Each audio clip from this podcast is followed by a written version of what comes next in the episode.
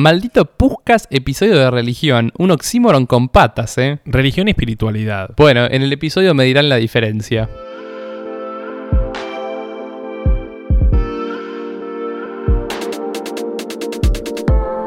Hola bebés, yo soy Fabri Andreucci. Y yo soy Juri Rinenberg, la concha de tu madre. Muy bien, me gusta, me gusta. Tenemos que decidir qué apostamos. Una vez que lo decidamos, lo podemos dejar para la temporada 2, que todavía no avisamos cuando carajo arranca la, la termina la 1. Patente pendiente, pendiente, pendiente. Ya lo diremos. Esto es Maldito Podcast, episodio 15. Estos malditos Puscas. Esto es Maldito Puscas. Y contame, ¿qué onda el episodio de Tinder? ¿Qué te pareció? ¿Te gustó con Juli? La Juli que vale la pena. Bueh, la Juli Nachtagler. Aprendí a pronunciar el apellido después de que fue el episodio. Increíble. Una semana después. Sí, muy bueno. Nada, como dije en el episodio, yo no uso y no he usado mucho Tinder. Me sentí muy cómodo hablando con ustedes. Los vi muy involucrados, muy comprometidos con el proyecto, no como Solva, que no lo está. A mí me pasó dos cosas, me pasaron dos cosas, ¿no? Eh, por un lado fue uno de los episodios que más disfruté, porque el tema es muy bueno y fue muy divertido, salió muy fluido y vos estabas muy despierto, sino que además Juli, al ser oyente del podcast, no es alguien que invitamos de nuestro entorno, una persona conocida que está en una causa, entendió perfecto la dinámica. Ya había escuchado todos los episodios. Y bueno, hoy vino otro oyente, si bien es amigo mío, compañero de teatro. Vamos a presentar en este momento que está a la derecha de Julián, enfrente mío, Alan Eckstein. Buenas, mucho gusto. ¿Cómo andan? ¿Qué onda, Lancito? ¿Todo bien? Sí, muy bien. Acá ya te quiero ver mañana, que actúas. Vamos a ver qué onda eso, ¿no? Esto lo estamos grabando y yo mañana actúo. Mm. Haré stories en el Instagram de Maldito Podcast de Favaloro actuando mañana. No, no, ni se te ocurra. Me, me da vergüenza, ¿eh? Debo reconocer. Vergüenza y Fabricio en la misma oración, no lo creo. ¿Escupiste el trago? No, casi, casi, casi, casi. Hablando de trago, hoy volviste, volviste a las bases, Faba, ¿eh? Cocinaste. No sé si fue por Alan o qué, pero hoy metió fideo neri con frutti di mare. Nunca pensé que me iban a cocinar fideos negros, pero la verdad que la pasé bárbaro. Viste, eh, Julián hoy compró bien las cosas. Fue a comprar langostino, yo los pelé. Un calamar, también lo descuarticé todo. Dos calamares grandes. ¿Y qué más? Mejillones. Nada, cociné todo. ¿Y ahora qué estamos tomando, Juli? Una rica y rica limonada. Estamos tomando una caipirosca. Caipirosca, sí. Le pusiste naranja. Quedó bien, ¿eh? Le puse un poquito de naranja porque si no era mucho vodka y Alan y Sol no, no escabían mucho. Y vamos a terminar, ya venimos a tomar vino blanco en la cena además. Me gusta, me gusta. Hace mucho no hacemos un episodio más bien picaditos. Bueno, pero basta porque Alan está muy callado, pues nosotros estamos hablando de otra cosa. ¿Qué onda, Alancito? ¿Cómo estás? ¿Cómo te sentís en este podcast? Sí, un poco nervioso adaptándome a esto de los auriculares, el micrófono en el frente, pero bueno, la verdad que tenía muchas ganas de hablar de este tema. Que ya te lo había propuesto a vos. Te dije que iba a ser o religión y espiritualidad o los simuladores. Y preferí religión y espiritualidad, más polémico, viste. Un poco más complejo. Mano, vamos a ir a las manos. Qué ganas que tengo de hacer el episodio de los simuladores. Puede que lo hagamos. Si nos lo piden, lo hacemos. Nos están rompiendo mucho las pelotas con el episodio de Harry Potter. Lo vamos a hacer. Fuera de joda lo vamos a hacer. Denos un poquito de tiempo, pero, pero va a suceder. Tenemos que ver las ocho películas. Déjennos terminar de cursar. Claro, si la hacemos, la vamos a hacer bien y vamos a volver a ver las películas. Bueno, y Alan pidió venir un episodio de religión y espiritualidad porque él es una persona que está involucrado en esta causa, si bien como saben Julián y yo somos ateos, si bien Julián se autoproclama agnóstico, ya hablaremos de esas dos definiciones. Alan no, Alan te voy a dejar el espacio para que vos te autodefinas y proclames como, como persona religiosa o no. Bueno, primero creo que hay que poner un poco de contexto. Yo vengo, nada, de una familia con madre católica, padre, podríamos decir, agnóstico, el apellido Eckstein, Eckstein, podríamos decir, ¿no? De ahí de Hungría, pero acá, bueno, ya más católicos. Eh, de parte de mi madre, bueno, nuestro- nosotros nos bautizamos, eh, tomamos la comunión, yo me confirmé acá en Martínez, todo. Y después fui coordinador de confirmación. Ah, chupacirio el invitado. Disculpame. Es la definición que usa mi padre cuando alguien es muy religioso, nada, mentira. Ah, ya, ya empezó a faltarle respeto al invitado, me encanta. Julián ateo, Dios es un boludito sentando en la luna mirando a la gente. Esa es la definición de Julián sobre Dios a los seis años. Eso no está chequeado. Después le vamos a tirar agua bendita y nos vamos a vengar. Ya vamos a ver a eso. Julián con convulsión en el piso por el agua bendita. Perdón, Alan, terminaste con tu sección de, de tu presentación. No, nada, eso, terminando la idea, ter- eh, coordiné un grupo de confirmación y ahora, bueno, ya pasaron los años, ya viviendo una espiritualidad, no una religión, una espiritualidad un poco más individual, independiente, aprendiendo cosas. Es decir, que te consideras una persona espiritual, Sí, pero no, ya no religiosa. No seguís los ritos de una religión, si bien sos creyente en la religión. me considero católico no practicante, más espiritual que religioso. Muy bien. Contame a mí, que soy una persona neófita en el asunto. ¿Cómo hace una persona religiosa para ser espiritual y dejar de ser religiosa, si entendí bien? Y para empezar hay que poder diferenciar la religión de la espiritualidad. La religión es un concepto cultural, meramente cultural.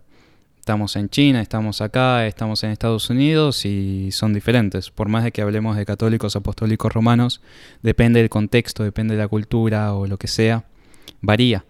Eh, y bueno, y lo que sería la espiritualidad ya viene un concepto con lo que sentimos y lo que pensamos. Somos seres que sentimos y seres que pensamos. Bajo ese término podríamos decir que todos nos definimos como seres espirituales. Bien. Me gusta. Ahora sí, Faba. Y Vos sos el caso que más tengo ganas de tratar. Contame un poquito. Se te antojaron unos ricos panquequitos. En esta nueva versión de los panquequitos de Julián. Favaloro. Bueno, mi vida religiosa es, yo crecí en una familia cristiana, soy bautizado, si bien mi padrino de bautismo es judío, medio raro, mi familia la religión, qué sé yo, más por el lado de mi viejo nunca se lo tomó tan en serio, si bien él se considera cristiano, pero no católico. Eh, mi vieja ya un poco más creyente, más intensa, de llevarme a la iglesia, de llevarme a catequesis, que no me gustaba, pero yo siempre me consideré o me creí creyente. Después de eso, eh, fui a confirmación, estuvo muy bueno, fue una etapa muy linda de mi vida.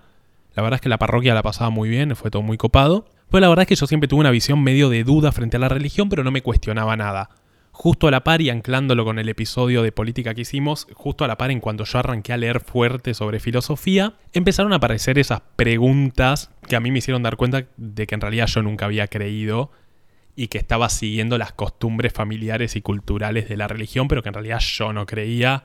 Yo no era creyente y siempre fui una persona muy melancólica y muy aterrada incluso a la muerte. Entonces terminé encontrando, sabía que le encontraba un consuelo a esa angustia de la duda en la religión. Y cuando arranqué a leer y me hice las puntas fue como, no, y hoy soy una persona atea. Vamos a contar cuando casi me desmayo en tu confirmación o cuando me desmayé en tu confirmación. Eso fue increíble. Yo me estaba confirmando, le dije a Julio, amigo, vení, qué sé yo. Julián vino, Julián, claro, un, un moille, viste, ateo encima.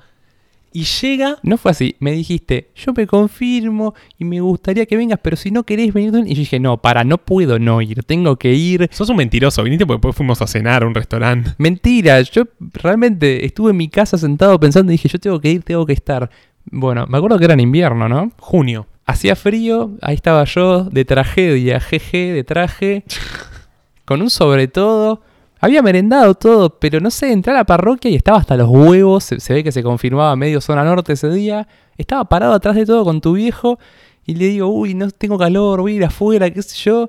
Siguiente escena, estoy en el piso sentado tomando una coca que me compró una señora que me salvó la vida. Apoderado por Satán, me parece. No sé qué pasó. Igual también hay una cuestión mía personal de que no me siento cómodo en las iglesias y eso. A mí algo que me da mucha risa de las iglesias y medio que arranco antes de preguntarte a vos es que, qué sé yo, te doy un ejemplo. Mm, no, no mi vieja, porque, qué sé yo, mis viejos siempre fueron bastante permisivos, pero padres que no te dejan jugar a juegos de violencia, pero te llevan todos los domingos a misa donde hay un loco incrustado con clavos y sangre, tipo muriendo, sangrando, mirando. Y es como, mira, me parece más violento la escena de un tipo clavado en una cruz que yo tengo que ver media hora, o no sé cuánto dura una misa, una hora, que eso. A mí me pasa eso, como que la imagen de Cristo crucificado, la música esa baja que está puesta en todas las iglesias, como... "Oh", no sé, boludo, no, no- no me siento cómodo. Y bueno, ¿qué te pasa a vos con la religión? Porque sos una persona que desde que yo tengo recuerdo no cree. No, no creo, es verdad. Lo dijimos en el piloto, se debe a- también a mi madre católica, mi padre judío. Ninguno de los dos practicantes, pero sí creyentes a su manera. Y no sé, creo que es una charla que tengo pendiente con mis viejos, de sentarme y decirles tipo, che, ¿qué onda? Tipo, ¿por qué yo no tuve formación religiosa? Lo cual en realidad está muy bien, se ve que ellos dejaron que yo elija mi propia aventura y yo elegí esta. Pero yo la única anécdota que también la conté en el piloto es cuando yo veía que todos estaban haciendo la comunión y eso, y como que medio no entendía, tipo, no, tengo catequesis después del colegio. ¿Qué? Tipo, mamá, yo quiero hacer eso. Se están comprando todos la Play con la plata de la comunión. Tipo, mi vieja misma me dijo, tipo, no. Entonces, bueno, En un momento fue medio desconcertante ver que yo no tenía esa parte de la vida, como no tenía ese después de clases de, del catequesis, qué sé yo. Pero bueno, cuando uno es más grande, cuando Julián fue más grande, ya como que medio me dejó de importar. Es decir, claro, vos siempre tuviste transitado el camino de alguien que no esté involucrado en la religión. Sos de esas pocas personas que de verdad no tienen interacción alguna con la religión, pero ni judía ni nada. No, y aparte también tiene mucho que ver un poco con mi forma de ser, de que tampoco también decidí no involucrarme. Eh, y Alancito, algo que vos me pediste de, de hablar en su momento que querías traer es más o menos la idea de Dios. Es muy complejo, es muy profundo y no pretendo que eh, centralicemos el episodio ahí porque si no termina encapsulado en esa sola cuestión porque podemos se puede hacer una temporada, no un episodio sobre Dios. En los próximos cinco minutos te vamos a decir qué Dios, ¿sabe qué? Así, pa, pa, pa. Dios es esto. No, entonces Alancito, Bueno, a ver, Dios es un concepto muy grande. Podríamos decir que tiene que ver con la moral, la ética y bla, bla, bla, bla. Pero en muchas religiones y en la espiritualidad en sí podemos relacionar a Dios con lo que es un ser de amor, un ser superior, algo que está por fuera de este plano, que nos conecta y que nos lleva a algún lugar, por así decirlo. algo que a mí se me viene un poquito a la mente es en términos, ah, hablando un poco de, de- de- de la mano de la antropología, es que la imagen de Dios de alguna manera, si bien siempre hubo esos ritos religiosos y ofrendas y en las primeras civilizaciones los dioses o los objetos de adulación, se puede llamar de alguna manera, eran objetos de la vida cotidiana como el trigo, el cerdo, la vaca. Eso eran los primeros pueblos, antes de que existan las civilizaciones como tal, que esto, la civilización, si no me equivoco, es, sí, a- a- en- hace 10.000 años que existe la civilización, no los pueblos. Y la manera de gobernar de alguna manera de estos mandatarios, cuando ya deja de existir la fuerza como método de mandato, teniendo en cuenta que ya eran civilizaciones concretas y había una estructura y jerarquización casi que política, aparece nuestro famoso terror divino. El terror divino es aquel y empieza a- a gobernar no el más fuerte, sino el más inteligente o el más vivo que de alguna manera terminaba siendo el más fuerte por caudal y por acumulación de fuerza, pero no por fuerza propia, no por ser guerrero, por ejemplo. Entonces sí, la idea de Dios aparece como, mirá, te chupa un huevo esta vida, te chupa un huevo morirte, bueno, hay otra vida donde siempre serás condenado y, y la aparición de, de- de la religión es en base, supone, una rama de la antropología por el terror divino. Entonces Dios viene primero como a alinear, como que la manera de gobernar hace 10.000 años tenía que ser con el terror. La fuerza coercitiva originaria, digamos. Me gusta, me gusta cómo piensas. ¿Y Julián, vos qué dirías de Dios? ¿Riquelme? Un oyente mandó algo de Messi. ¿Lo leíste? Me reí mucho. No, Pero bueno, me, me guardé la respuesta de los oyentes para este momento, excepto una sola. Después los leeremos. Y no sé, es una cuestión muy difícil, como dijeron los dos. Eh, ¿Me estás preguntando qué pienso yo de Dios? Sí, flaco. Un boludito sentado en la luz. Basta, por favor, basta. Me estás haciendo preso de mis palabras. No, a ver, yo creo que semejante estructura como la religión se ampara en esta fuerza metafísica superior y demás. Y después creo que la gente a nivel individual busca responder muchas cuestiones que no entiende ni puede explicar con esta misma fuerza. No sé, lo, busco- lo veo como el porqué de las cosas que no lo pueden explicar y el porqué de por qué están haciendo esas cosas. Me gusta, me gusta Soy tu un respuesta. asqueroso, boludo. Sos un cochino. Bueno, con esto que mencionaba Juli, yo podría decir que Dios ya es interpretación de cada uno, cómo lo querés incorporar en tu vida o cómo lo querés vivir cotidianamente. Eh, pero en el Dios en el que yo creo podríamos decir que es algo un poco más abstracto. Empecemos que de principio yo creo que la Biblia es algo totalmente metafórico. Poder analizar o vivir o sentir cada cuestión religiosa y espiritual desde una metáfora, una gran metáfora, no desde algo tan literal, porque si uno se cierra a una simple religión o a una simple manera de ver la vida, porque generalmente relacionamos la religión con el sentido de la vida. Entonces, si nos cerramos tanto en una religión, tal vez nos perdemos de muchas cuestiones que nos exceden de esta cultura, que están muy vinculadas a lo que tal vez nos pasa a nosotros. Sí, primero tengo dos cosas a destacar. La primera es que me gusta decir que la religión de alguna manera termina siendo el sentido de la vida. Y eso, de eso me quiero detener más adelante porque es muy complejo y quiero que hablemos del sentido de la vida. Pero antes, algo que quiero decir, y acá te la, te la empiezo a picantear un poquito, porque me gusta, es que Se dice que hoy, claro, entre la gente religiosa se dice que la Biblia es metafórica, porque claro, un hombre no caminó sobre el agua, un hombre no revivió, un hombre no revivió un muerto. Ah, ¿no? No. Entonces, eh, hoy, por ejemplo, se dice que Dios caminó, bah, Dios, Jesús caminó sobre el agua porque el agua simbolizaba la muerte, porque en el agua venían los barcos romanos que venían a atacar, en teoría, va, im- a tener actitudes imperiales con el pueblo judío, por ejemplo. Entonces se dice que Dios caminó por sobre la muerte y como que caminó por sobre el, el, el dominio romano. Mira, en 1500 si vos decías eso, te quemaban. En 1500 si vos decías Jesús no caminó sobre el agua, te quemaban. Entonces me da gracia cómo la iglesia empieza a transformarse según sobre la época, hoy que no tiene ese poder de quemarte, solo violan niños. Eh, lo que se puede decir de alguna manera es que, y los encubren, Por favor. y lo único que se puede decir es, en realidad es metafórico, no caminó sobre el agua. Ok, hace 1200 años te quemaban por decir eso. Nueva Inquisición, iPhone 6. Ese meme es increíble, boludo. Mi nueva Inquisición y el meme con los corazoncitos.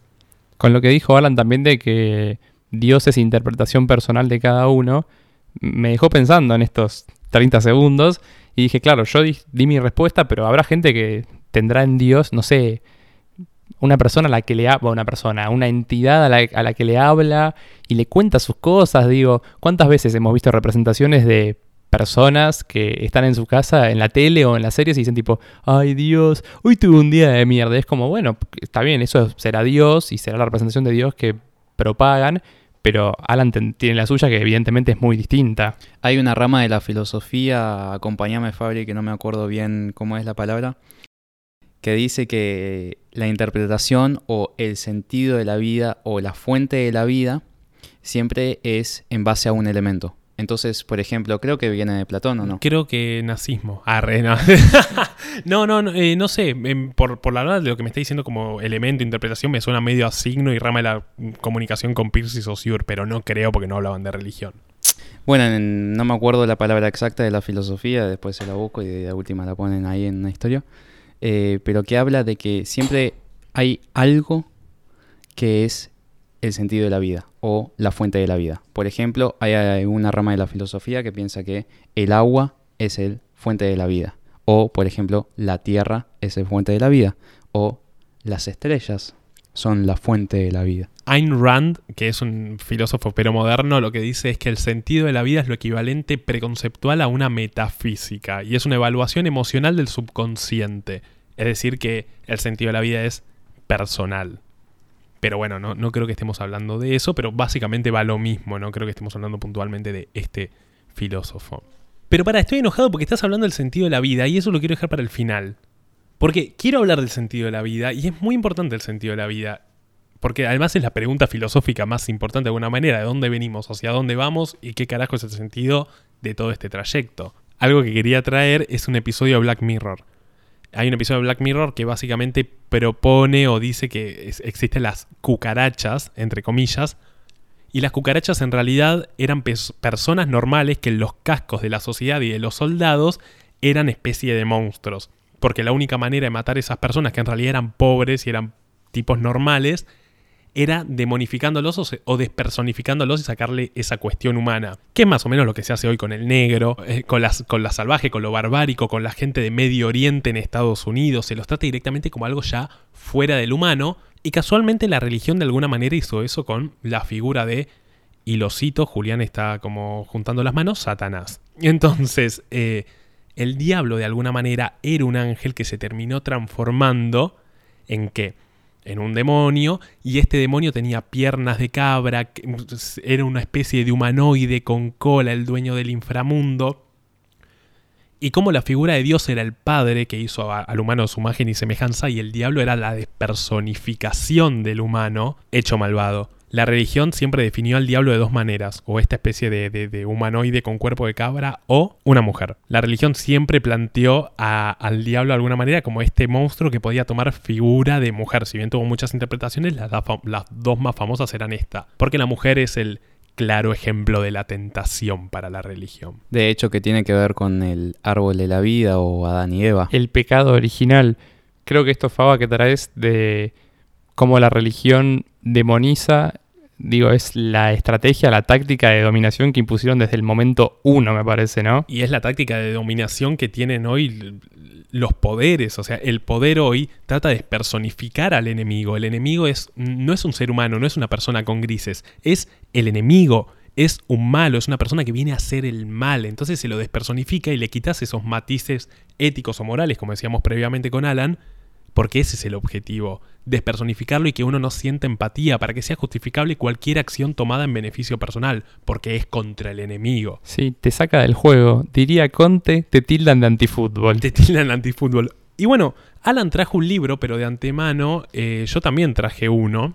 Así que, ¿querés que hablemos de tu libro o del mío? Del tuyo, empezá del tuyo y después yo remato. Empezamos del mío. Bueno, mi libro me lo dio mi psicólogo. Yo amo a mi psicólogo porque me, recomienda libros, me charla y lo que siempre digo. Cuando alguno de ustedes, su psicólogo o psicóloga, les recomienda un libro, léanlo porque poca gente los conoce tanto como ellos, así que háganlo. El libro se llama Maleus Maleficarum, que básicamente la traducción vendría a ser El martillo de los brujos. Este libro fue hecho a pedido de Inocencio VIII, fíjate el nombre del Papa en ese momento, Inocencio, en 1480. Si lo damos vuelta a Inocencio, ¿cuántas denuncias por abuso le caerán encima, no? Si los traemos, pues ¿sabes cuántas? Y, y este libro se lo pidió a dos autores, si, eh, si no me equivoco, alemanes, y lo que viene a ser de alguna manera es una especie de guía para reconocer a brujas.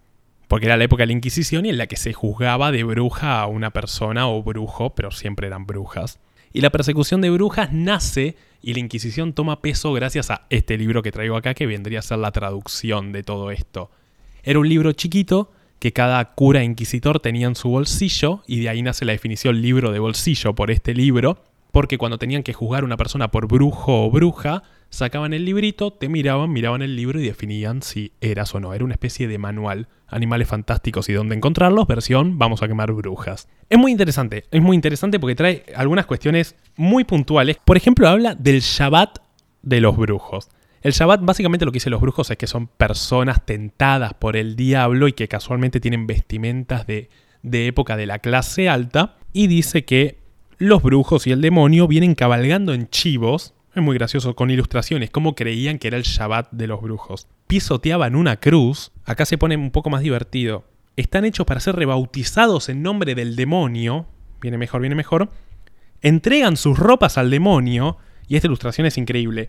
Besan las partes traseras privadas del demonio, y está acá graficado, y después bailan en círculo, espalda contra espalda. Quiero creer que la expresión sos un lameculos viene de este libro. Viene de chuparle el culo al diablo, básicamente. Y acá muestra cómo los sacerdotes, porque estas ilustraciones las hizo un sacerdote en la época, piensan que eh, ocurren durante el Shabbat de los brujos. Ellos decían que pasaba esto y que los brujos eran gente que tenía interacción con el demonio. Algo que realmente me llama mucho la atención es que si también hablamos de religión y las culturas, cómo tenemos cultura a través del tiempo, como en, su tiempo teníamos creencias y como había una cuestión con el diablo y algo como más presente, como algo era mucho más literal y a través del tiempo algunas cuestiones se volvieron bastante más metafóricas. Ya que los dos traen un libro a colación, a mí se me acaba de ocurrir, Faba, con este que trajiste vos. Uno, que leí este año en la facultad, porque el adoctrinamiento no cesa, en una materia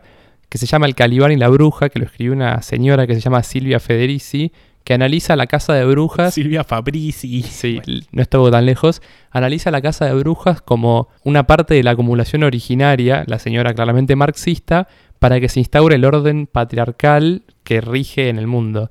Y me pareció increíble. Y ella en el libro dice, se dan cuenta como nunca se estudió el capitalismo con una perspectiva feminista, si se quiere decir, porque nunca se interpretó que a las mujeres las cazaron, las persiguieron y las torturaron, primero por una cuestión de clase, porque en su gran mayoría eran mujeres pobres, y segundo, para reducirlas solo a una fuerza, una, un ente reproductivo de la fuerza de trabajo. Bueno, y este libro es justamente el que viene a proponer y viene a justificar el porqué de la persecución de mujeres, porque hasta este momento era un sistema patriarcal en el cual estaba justificado mediante el diálogo o el discurso religioso. En este libro se ejemplifica y se habla de la mujer, y ahora te voy a decir lo que dice la mujer porque es impresionante. Si podemos hacer una crítica a lo que sería el capitalismo en su época más previa, eh, la religión también es una especie de adoctrinamiento o capitalismo a la sociedad barbarie, ¿no? Sí, vendría a ser también, la religión lo que viene a hacer es también unificar todas las religiones o festividades paganas. Es decir, el nacimiento de Cristo no es el 25 de diciembre, no es casualidad que la historia de Cristo esté relacionada a muchas otras religiones paganas o previas a, a incluso a las civilizaciones y que además el 25 de diciembre era la fiesta del sol de la gran mayoría de las festividades paganas y ese día la religión, si bien se supone que Cristo nació por otra fecha, dicen no, 25 de diciembre es el día más importante del catolicismo junto con el año nuevo, que el año nuevo, supongo que ya lo saben, es la circuncisión del Cristo. De hecho, voy a invitar a los oyentes que puedan investigar e indagar un poco más en Jesús, la persona en sí, porque yo había leído que el personaje existió efectivamente, el personaje como si fuese algo ficti- ficticio. Eh, la persona existió de por sí. Ahora, bueno, toda la cuestión de los milagros y todo eso demás, ya queda a cada uno de la interpretación que le quiera dar o demás. Ustedes que han transitado el camino de, de la religión, hoy les pregunto, con la perspectiva histórica que pueden ya tener, ¿veían prácticas patriarcales? Obviamente, boludo, pensá que la mujer no puede ser cura, la mujer no puede ser papa, la mujer es monja y como monja tiene un anillo y ese anillo casualmente es porque está casada con Cristo, que me da mucha gracia como una religión está en contra de la, de la poligamia o es monogámica y casualmente tiene un dios poligámico porque está casada con todas las monjas. No, yo podría decir que la explicación que tal vez le dábamos cuando éramos nosotros coordinadores era que el rol de la mujer y el hombre, por lo menos en la vocación que puede tener como cura y monja, eh, eran diferentes. Son diferentes hoy por hoy, sí, obviamente. No quiere decir que esté de acuerdo o en desacuerdo, pero la verdad que sí, es para cuestionarse bastante, más en ¿Y esta vos época. qué librito trajiste, Alan? Bueno, traje lo que se llama el UCAT. En traducción castellano sería voz Gato. católico. Vos gato. Sí. Claro. Macri gato. Bueno, eh, cuestión, este libro sería, vos mencionaste una guía para las brujas y demás. Este sería una guía para los jóvenes que eh, entrando en lo que sería tal vez la confirmación o la comunión, es una especie de guía a entender cómo funciona el católico apostólico romano o una guía de entender algunas bases o lógicas de lo que sería esta religión. en base a preguntas y respuestas, que por lo que nos mostraste son preguntas muy complejas con una respuesta de dos renglones, Sí. básicamente a lo que se basó la religión. Por ejemplo, llegan a dar preguntas como ¿qué es el pecado? ¿Qué es el alma? Que realmente en su momento tal vez los chicos tenían ciertas preguntas específicas y bueno, tal vez teníamos que contestarles algo un poco más concreto, pero después uno se queda pensando, uno tiene que empezar a construir un pensamiento crítico. ¿Qué es el alma? Es algo que no se puede contestar, pero encima en un párrafo. ¿Cómo lo vas a contestar en un párrafo? Podés hacer un libro entero sobre el alma y acá te lo dicen dos renglones. Quiero traer a colación dos episodios de Los Simpsons. El que Bart vende su alma y el que Homero abandona la iglesia. Dejo los pins ahí y después vemos si los retomamos. Y bueno, como todas las semanas le hicimos una consulta a los oyentes y como Julián no tiene el celular encima, yo voy a ser el responsable de hablar del centro de cómputos. ¿O lo tenés? Ah, bueno, dale, dame los datos. Sí, flaco, claramente que lo tengo. Eh, eh, eh. El 59% de los oyentes afirma creer en algo, Faba. Afirma que hay algo superior. Mientras que el 41 dice, no, Brocky, no hay nada superior. Obviamente compre- comprendiendo esto en términos eh, teológicos o ni siquiera teológicos o religiosos, sino algo superior en términos metafísicos. No hablo de algo superior como aliens o seres superiores en términos genéticos, sino que hablamos de algo superior, está bien que la pregunta era ambigua en términos metafísicos, venga, como ya dije antes. Tenemos algunas respuestas interesantes, algunas cortas y otras muy largas, así que vamos a hacer esto rápido y perdón si no sale tu respuesta, pero esto es muy largo. Solo Arki dice que hay algo más grande que nosotros que Boquita. Adhiero 100%. Después, Malena CCR dice, en la astrología, después es todo chamullo ne- neoliberal para invertir en ellos. Mira, la religión existe desde antes que básicamente el capitalismo, así que no sé si es que es neoliberal. ¿Qué tenía que ver la religión y el neoliberalismo? Sí. Está bien que a los religiosos le vino bien el neoliberalismo, pero porque a la religión le vino bien todos los sistemas, no es que... en- ¿Se entendió? Un besito. Igual te quiero. Después, Lu SC nos dice, solamente creo en que los astros me guían y me van a guiar por siempre. Que de alguna manera creer en los astros es creer en en algo no religioso, pero sí algo que nos supera y que tiene que ver en, en algo superior al hombre y que nos, nos domina esa energía. De hecho, los astros se puede considerar como una religión porque tiene que ver con algo que es de la cultura. Sí, de alguna manera no religión porque no tiene un rito religioso dogmático, eh, pero de alguna manera yo creo que justo nuestra generación se autoproclama atea, pero de la nada te habla de astrología y es como, bueno, pero entonces crees en algo, no sos ateo ni sos agnóstico. A mí me encanta hablar de astrología, pero la verdad es que no creo, pero me divierte mucho. Justamente este libro te habla de los astros que dice algo muy puntual como que de alguna manera los astrólogos terminan justificando maldades, que ciertos defectos demoníacos de las personas los astros los justificaban, los astrólogos vía los astros, que es básicamente hoy el que dice, no, no es que soy un sorete, es que tengo Marte Leo en casa 10, y es como, no, boludo, tipo, sos un sorete, si después tenés Marte Leo en casa 10, sos un sorete y tal vez eso te aporta, pero no me vengas a justificar, sos un sorete. Pau Doncelli, nunca digo bien este apellido, que cree no en Dios, pero sí en los aliens, que está bien, vendría a ser algo superior, no metafísico, pero algo superior. No sé si algo superior ex- exactamente, podría ser algo bastante equitativo, pero sí algo que excede a lo que sería este plano, esta tierra. Lo siente superior en términos de inteligencia y, por ejemplo, por manejar un, un ovni. E- Eso está bueno porque tecnológicamente, o sea, científicamente los considera superiores, o genéticamente. ¿Y por qué no podrían ser metafísicos los aliens? Apa. Eh, Franco Mazo dice que todas sus preguntas se responden vía la ciencia. Muy bien, Franco, te mando un beso grande, tal cual. No creen nada superior, a menos que la ciencia lo demuestre. Acá, Billy Bram nos dice, es muy loco la idea de que alguien o algo nos controle. Yo creo que la mayoría de la gente que cree en algo lo hace para posar la responsabilidad de sus actos en alguien más que no sean ellos mismos o para no matarse. Jaja, está bueno porque dice dos cosas. Por un lado, la respuesta y el alivio a la duda y a la angustia de que nos vamos a morir que te da la religión, o todas mis cagadas están justificadas por este lado, y por el otro lado, justamente el sentido de la vida, la religión, según muchos libros, por ejemplo, cito a mi gran amigo y hermano que me cagó la vida Unamuno, diciendo que la religión nace como el instinto de supervivencia del hombre. Si, si bien el hombre no es instintivo, justamente al no ser tan instintivo, inventó algo llamado la religión para no matarse, le tiene que dar un sentido a la vida, porque sabe que se va a morir. Entonces, no, me voy a morir porque esta vida es una prueba para la próxima vida eterna de satisfacciones y esta vida en realidad es descartable porque... Y Unamuno lo que dice es, eso lo hacemos para no matarnos. Carlos Marx, 1844, la religión es el opio del pueblo. Adiós. Te mando un beso grande, Marx. Dice, una amiga se quiso suicidar... Bueno, no sé si Opa. decir el nombre, poneme un pipe en el nombre, Sol.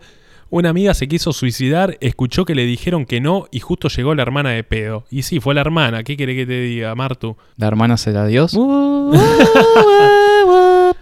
Ro Figueroa 4 dice, porque tengo luna en Capricornio, jajaja, que por eso no bueno, cree. bueno, bueno. O sea que sí crees en algo, crees en la astrología. Te mando un beso. Eh, después, Nico Di Corrado dice, no sé, ¿viste la luna? Ok. Cande Monterde dice, la inteligencia artificial cuenta, pronto los robots van a dominar el mundo, yo lo sé. Es algo superior de alguna manera, no metafísico, porque justamente es obra del hombre en base a la tecnología. Es científico, es algo superior en base a la ciencia. La computadora es algo superior a nosotros, pero es una creación del hombre. Y Blue Ara dice, en las energías, la naturaleza y el universo, la ley de atracción, que para mí la ley de atracción, acá lo podemos debatir, es medio un invento de si deseas mucho algo lo lograrás y si no lo tienes es porque no lo deseaste lo suficiente. Mira, es bastante cruel que me diga que si se murió mi, mi, mi pariente de cáncer es porque no deseé lo suficiente que se salve. Déjame hinchar las pelotas. Es, es como muy cruel el- el- la esperanza en sí y la ley de atracción. No conseguiste los 100 me gusta para que se cure tu tío, así que adiós. Dios ahí mirando al Cristo. El, el meme de, de Cristo en la computadora diciendo arre. Eh, sí, me parece como medio cruel ese planteo, casi que meritocrático religioso, que en sí la meritocracia puede tener un anclaje a la religión. Para mí la ley de atracción tiene que ver con la predisposición psicológica con la que vos ya estás preparado de antes. Claro, vos lo llamás como la profecía autocumplida, como que yo creo mucho en algo y por eso lo termino haciendo porque me predispuse a que eso pasará, entonces como tuve una mentalidad positiva o una mentalidad negativa. Después tenemos relatos un poco más largos. A ver, Juli. Belén Poleto nos dice, medio que cualquier religión nace para sacarle a las personas la presión de la pregunta ¿qué carajo soy y qué carajo hago acá? Con un ser superior que sabe la respuesta. Cada religión a su manera, igual el único Dios acá es Riquelme, adhiero 100%. Acá el amigo Sebas, no voy a pronunciar el apellido, todo es un gran negocio de la iglesia, el templo básicamente un lavado de cabeza. Para seguir costumbres de cientos de años atrás no creo en nada mejor.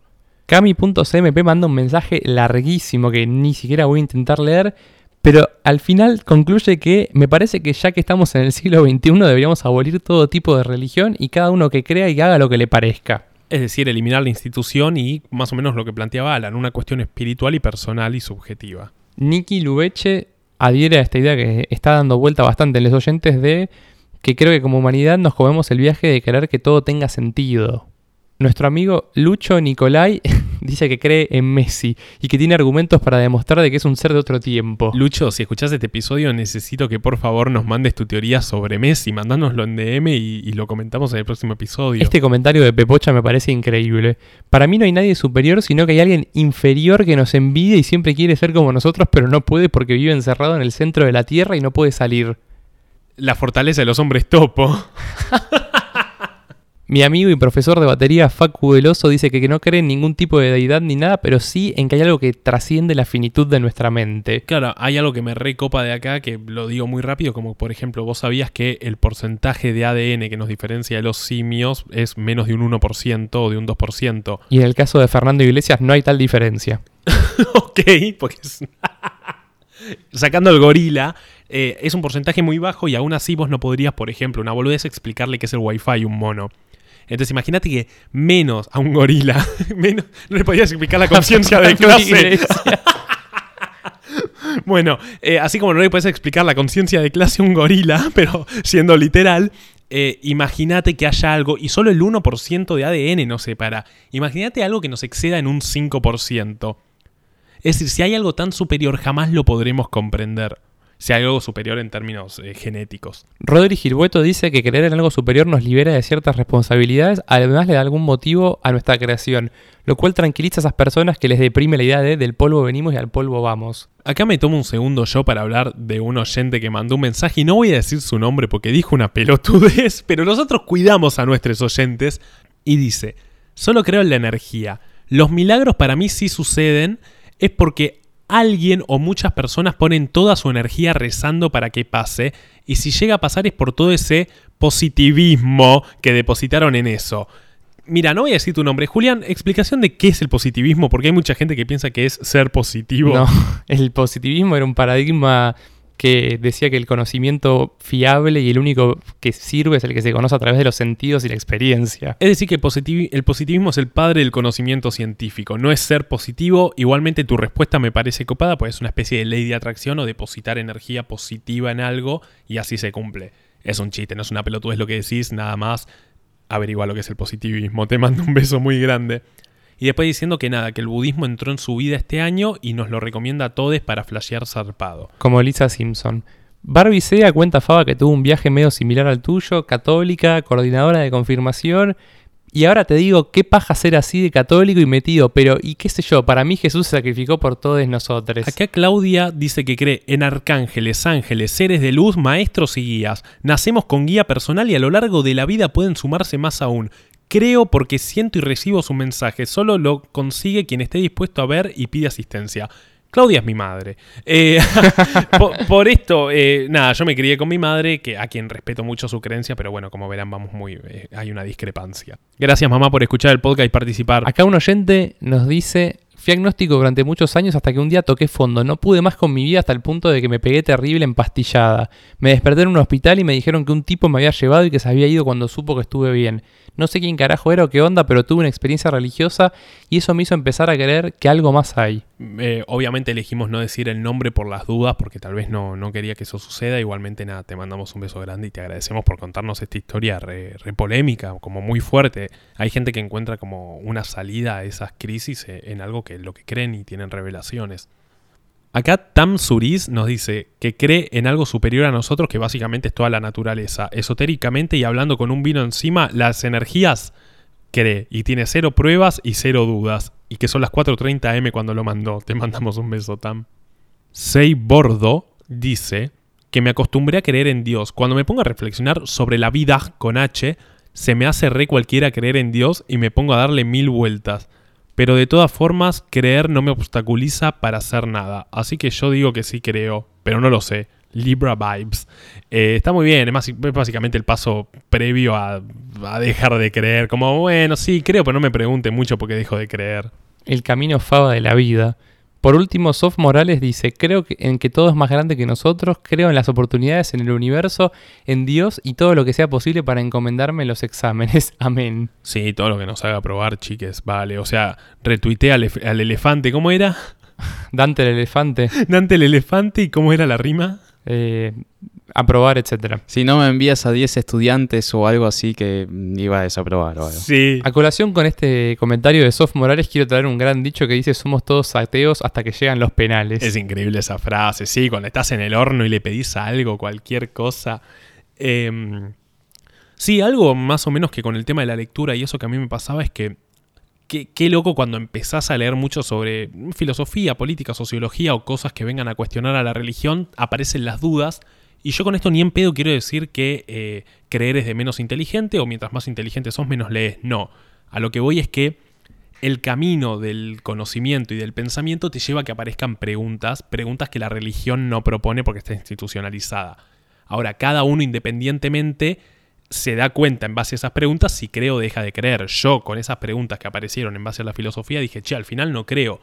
Hay gente que es muy inteligente y sin embargo cree porque su- encuentra su propia respuesta. Aparte, también te pasa por ahí, como trajo Alan con el libro, preguntas súper amplias, respuestas de un renglón. Sí, de hecho podríamos decir que yo hace cinco años lo que creía es distinto a lo que creo hoy y lo que voy a creer en cinco años. Pero sí me parece importante poder tener una línea de pensamiento, una línea crítica de qué es lo que está bien y qué es lo que está mal y a partir de ahí poder cuestionarse cosas que tienen que ver más con lo científico o lo espiritual, porque obviamente la sociedad va cambiando, nos vamos adaptando, nuestra cultura cambia, pero lo importante es más o menos nosotros ser fieles a nosotros mismos, aunque nosotros mismos cambiamos, poder saber que siempre podemos adoptar cosas nuevas y rechazar cosas viejas, ponernos en crisis, preguntarnos cosas, cuestionarnos cosas y seguir avanzando en base a eso. Y sí, miraron al panquequito de Favaloro, si no. Pero ¿por qué no me chupaba bien la poronga? Escúchame.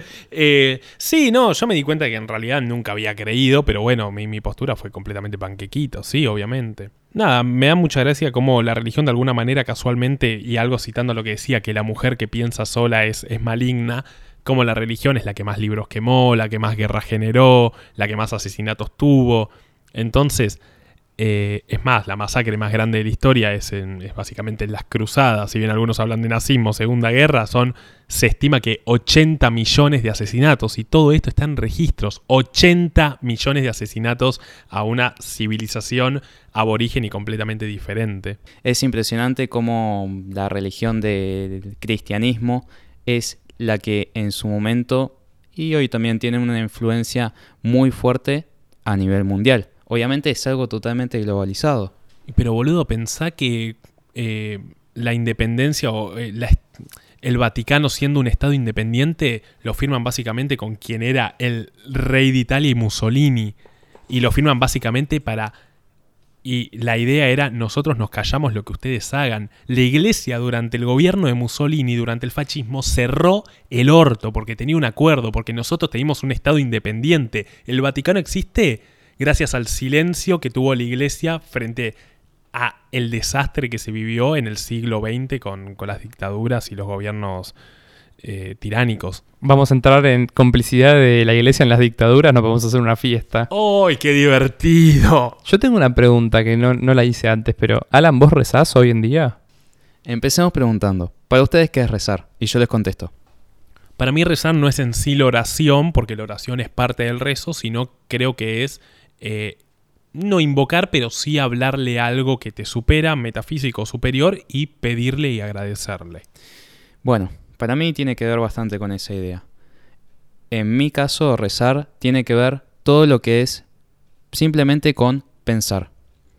Uno cuando piensa, ya con ese hecho está rezando. Bueno, cada uno lo puede interpretar de una manera distinta, a algo superior, a una idea, a un concepto, al simple hecho, che, quiero que me vaya bien en un examen, o bueno, ojalá pase tal cosa, o bueno, ojalá mi perro se mejore, o lo que sea. Pero es el simple hecho de pensar, de tener un deseo, de poder agradecer o pedir. Básicamente rezar tiene mucha relación con el pedir o el agradecer.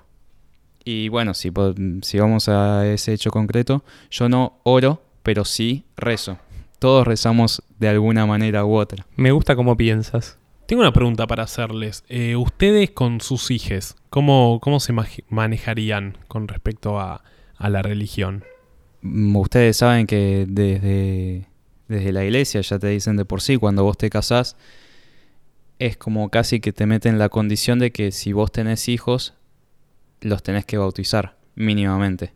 Pero bueno, a mí me pareció muy interesante la historia de Juli. A mí me gustaría con mis propios hijos que no bautizarlos necesariamente, tal vez bautizarlos sí. Tal- eh, lo veo como algo un poco más anecdótico, pero que ellos el día de mañana puedan decidir sobre qué, sacrame- qué sacramentos quieren tener, si es que son católicos o si quieren creer en otra religión, yo los voy a acompañar. Pero es importante que puedan poder conocer todo tipo de religiones, puedan tener un pensamiento crítico y a partir de ahí, por mi lado, hacerles entender que la espiritualidad tal vez es algo más abarcativo y más importante que la religión en sí.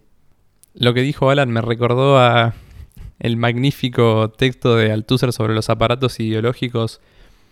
Ya la familia en sí es un aparato ideológico, digo, pero qué heavy, ¿no? Es en el caso en el que sucede, nace una persona sin conciencia y pumba, ya le pones, no te digo la religión, ya le pones un club de fútbol, el nombre, tipo, ya está institucionalizado al palo y después te preguntas, no, qué mal que está el adoctrinamiento en las escuelas. El pibe ya tiene juguetes, ya tiene un color preferido en el cuarto, ya básicamente le compras una pelota, ya sabes que va a ser heterosexual, por ejemplo, ya tiene un nombre, ya tiene una identidad, ya es socio de un club en algunos casos. Es enorme. Vos ya nacés, no sos un ojo en blanco porque culturalmente nacés con una bajada, pero claro, como dice Juli, de- después de golpe, se adoctrina en las clases, güey. Anda a cagar, Mario. Ojo, yo digo eso y a mi hijo mañana apenas nazca lo hago socio de boquita, ¿eh? Digo, pero bueno, es así. ¿Vos te manejarías más o menos como con tus viejos en la religión? Sí, porque creo que ya mi condición condiciona mucho, jeje, a mi futuro hijo. Digo, eh, ¿qué tendría que pasar para que el día de mañana Julián bautice a su hijo? Para mí también hay que tener en cuenta la pareja con la que estamos. Imagínate si estás con alguien de otra religión, si alguien que es ateo, también te tenés que amoldar bastante a eso. Obviamente hay muchas cuestiones que a lo largo de, de estos tiempos se está modificando, que hace que darle más decisión a nuestros hijos y que ellos puedan decidir y eh, investigar por su propia cuenta. Pero bueno, también hay que poder adaptarse a... Depende con quién estamos. Gran capítulo, Alan, de los simuladores, el del matrimonio mixto, ¿no? Exactamente. El de judí- la judía. No, el pibe judío y El ella pibe- católica, increíble. Exactamente. El pibe judío y la chica. Increíble. Algo que estaba pensando, eh, vos tenés apellido judío, vos tenés apellido judío, Sol vos tenés apellido judío. Los dejo un rato solo, eh, comillas, yo tengo un amigo gay, yo tengo un amigo judío, los dejo hablando de cómo viven su judaísmo mixeado en sus vidas. Chau, conversación Moise, Shabbat, adiós. Vol, si sabes cuál es el título que pensé para esta sección, ¿Cuál? Contame. ensalada mixta. Me define bastante. Contanos un poquito de vos. Un poquito de mí. Yo tengo un quilombo bárbaro en mi familia. Tengo madre católica, practicante, padre judío que le chupamos la religión. Yo salí más a mi viejo por secundaria judía. Bueno, Ort dice que es laica, pero tuvimos fuentes del judaísmo y hebreo. Este, y aparte, bueno, fui a los grupitos judíos, me divertí con mis amigos judíos. Eh, así que tengo más conocimiento judío que otra cosa.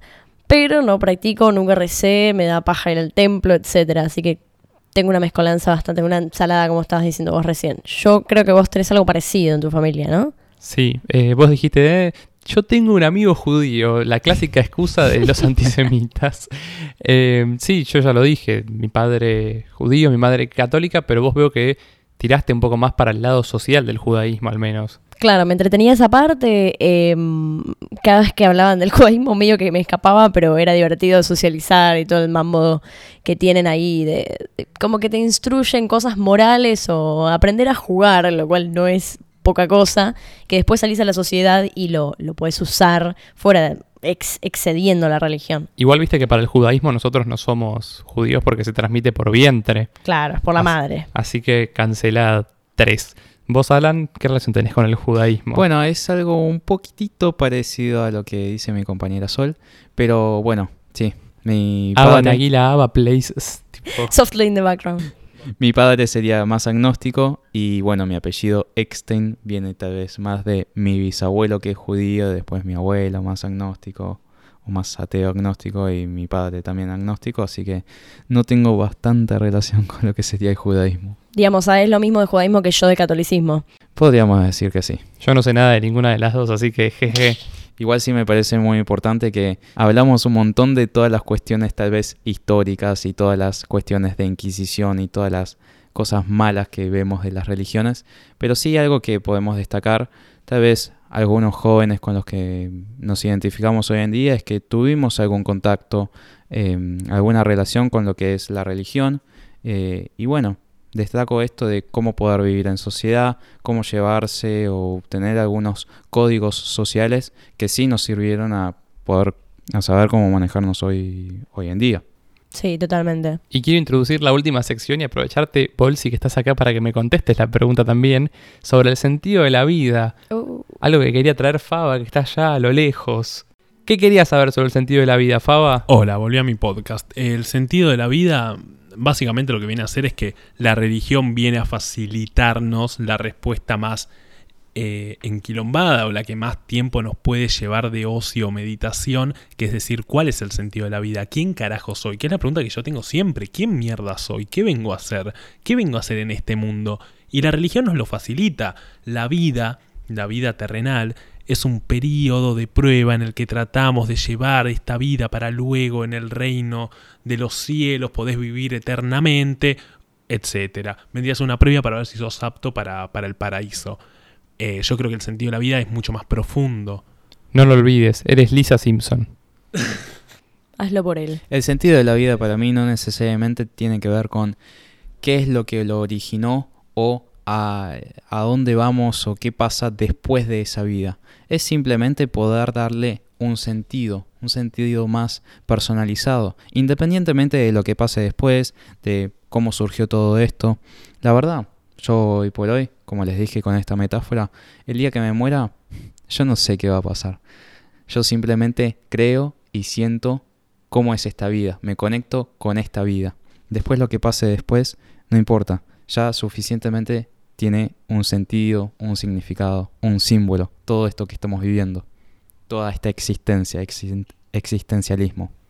Yo soy muy pesimista y solo veo que voy hacia el polvo, así que diré que cuando me muera no quiero nada de flores, yo quiero un trapo que tenga estos colores. Eh, no, para mí el sentido de la vida no, no sé si tiene que ver con la muerte en sí. Yo pienso igual que vos, Julián, pero para mí, aparte, sumando lo coincido con lo que vos decís, es mutable también, digamos, como que este, siento que hay varios sentidos de la vida, como que muta mientras vas creciendo y vas aprendiendo y vas constru- construyéndote a vos mismo.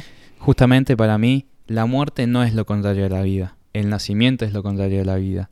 La vida es el complemento y la relación que hay entre el nacimiento y la muerte. Em, Alan dijo que el sentido de la vida básicamente es lo que realiza en esta vida y la satisfacción que puede sentir en esta, ¿no? Sol dijo que es mutable, que esto se va transformando y que puede responder a distintas cuestiones. Julián, para vos el sentido de la vida, El sentido de la vida lo da cada uno, me parece algo súper subjetivo. Me encanta porque son todos una manga de tibios. ¿Te digo cuál es mi sentido de la vida? Te lo digo, te digo para qué yo vivo, obviamente, sí, es subjetivo, Mario, ya lo sé, flaco, no me dé la respuesta tibia de la grieta estamos, no somos ni un lado ni del otro. Ok, ya lo entendí. Ni Boca ni River, etcétera. Estoy hasta la polla del Barça y del Madrid, hoy, hoy, hoy, hoy. Para mí el sentido de la vida, la verdad es que no lo sé mucho, pero de haber creado el mundo lo hubiese hecho de esta manera. Yo creo que el sentido de la vida va de, la mano del amor, y lo digo muy fuera de joda. Incluso pudimos haber dicho que el amor de alguna manera está institucionalizada de una manera dogmática y religiosa, o como el amor es el instrumento más fuerte de las religiones para instaurar ese poder cuando se le fue el terror divino, ¿no? Yo de alguna manera lo que diría es que frente a la angustia inevitable de que yo me voy a morir eh, y cómo lo vivo yo, yo siento que me muero y no voy a ningún lado, yo siento que me muero y se acaba.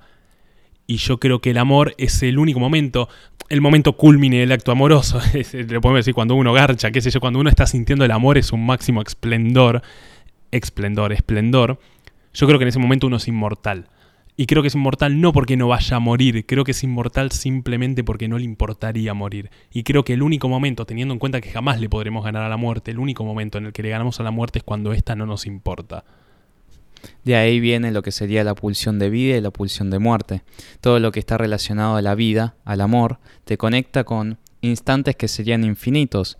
Y bueno, justamente queremos escapar a esa pulsión de muerte. Tal cual, y el amor obviamente lo lleva a la cuestión idílica, pero todo acto de amor, estar con mi mejor amigo, hacer co- como cuestiones que me motiven, con mi familia, todo lo que me lleva a olvidarme, porque el disfrute es tan absoluto que me lleva, no, mentira, no olvidarme, sino a no importarme. Mm, Creo que ese es mi sentido de la vida. El sentido de la vida, maldito podcast. Maldito Pusca, síganlo, hijos de puta.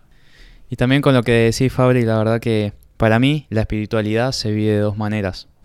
Es bastante resumido, pero para mí abarca bastante cosas.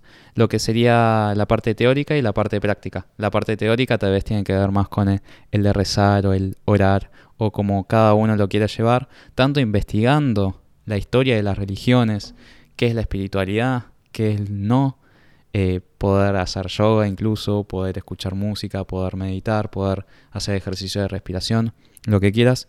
Y después la parte práctica que tiene que ver más el vivir en comunidad, el ser solidario. Y bueno, y ahí poder tener percepción de que existe un otro. Y a partir de ahí saber diferenciar lo que está bien de lo que está mal. ¿Para qué vas a analizar todo eso si te podés comprar UCAT, no? Sí, obvio, cómo no. Acá está la guía de toda la vida. A ver si está el sentido de la vida, tal vez lo encontramos. Página 35. Abran sus manuales en la página 35. Faba, quiero comentar algo que no comentamos en el episodio y lo comentamos en la cena. ¿Qué onda el de puta que se cree buena persona solo por ir a misa los domingos? La concha de tu madre. Normalmente son viejas de mierda, pero siguen existiendo. Y yo que estuve en el rubro religioso, eso re- reviene. Como la persona que va todo el tiempo a misa y se cree buena persona y después se andaba cogiendo a toda la de. Dale, se, se andaba cogiendo a todo el coro de, de misa. Déjeme hinchar las pelotas. No sos bueno por ir a misa. Sos buena persona. Si después, además de eso, querés aportar un sentido religioso a tu vida, hace lo que quieras. Sorete de mierda, perdón. Basta de hacer puerta, chicos, por favor. Y bueno, básicamente esto fue Maldito Podcast. Voy a pedir, voy a hacer dos cosas. Primero que Sol me pongas esa cancioncita de fondo que a veces pones al final que me encanta. Y no voy a despedir yo este episodio, lo va a despedir Sol con Julián. Y antes, Sol, vas a despedir vos este episodio. Alancito, yo me voy, ya los despido, bebés. Dame tu devolución del episodio. Si te copó o no, qué te pareció, va a ser un episodio largo. Sí, la verdad que parece bastante largo. Me encantó. Tocamos un montón de temas. Tocamos lo que sería la historia de las religiones. Tocamos espiritualidad. Tocamos vivencias de cada uno. Cómo vamos viviendo cuando somos más chicos, cuando somos más grandes. En una época de millennials, centennials. La verdad, impresionante. Muchas gracias, chicos. Me encanta la cantidad de flores que nos tiró. No como vos, Sol, que cuando te preguntamos qué nos pareció dijiste una cagada, Una Beto. poronga, es una poronga. Pero está bien, si él piensa lo contrario, lo respetamos. Una Bueno. poronga linda, podríamos decir. Ah, Una eh, poronga de las ricas, diría Londra. Nunca, nunca aclaré. Bueno, me gusta, me gusta que Bolsi tenga su participación en la mesa. Eh, Mirta Legrand plays in background.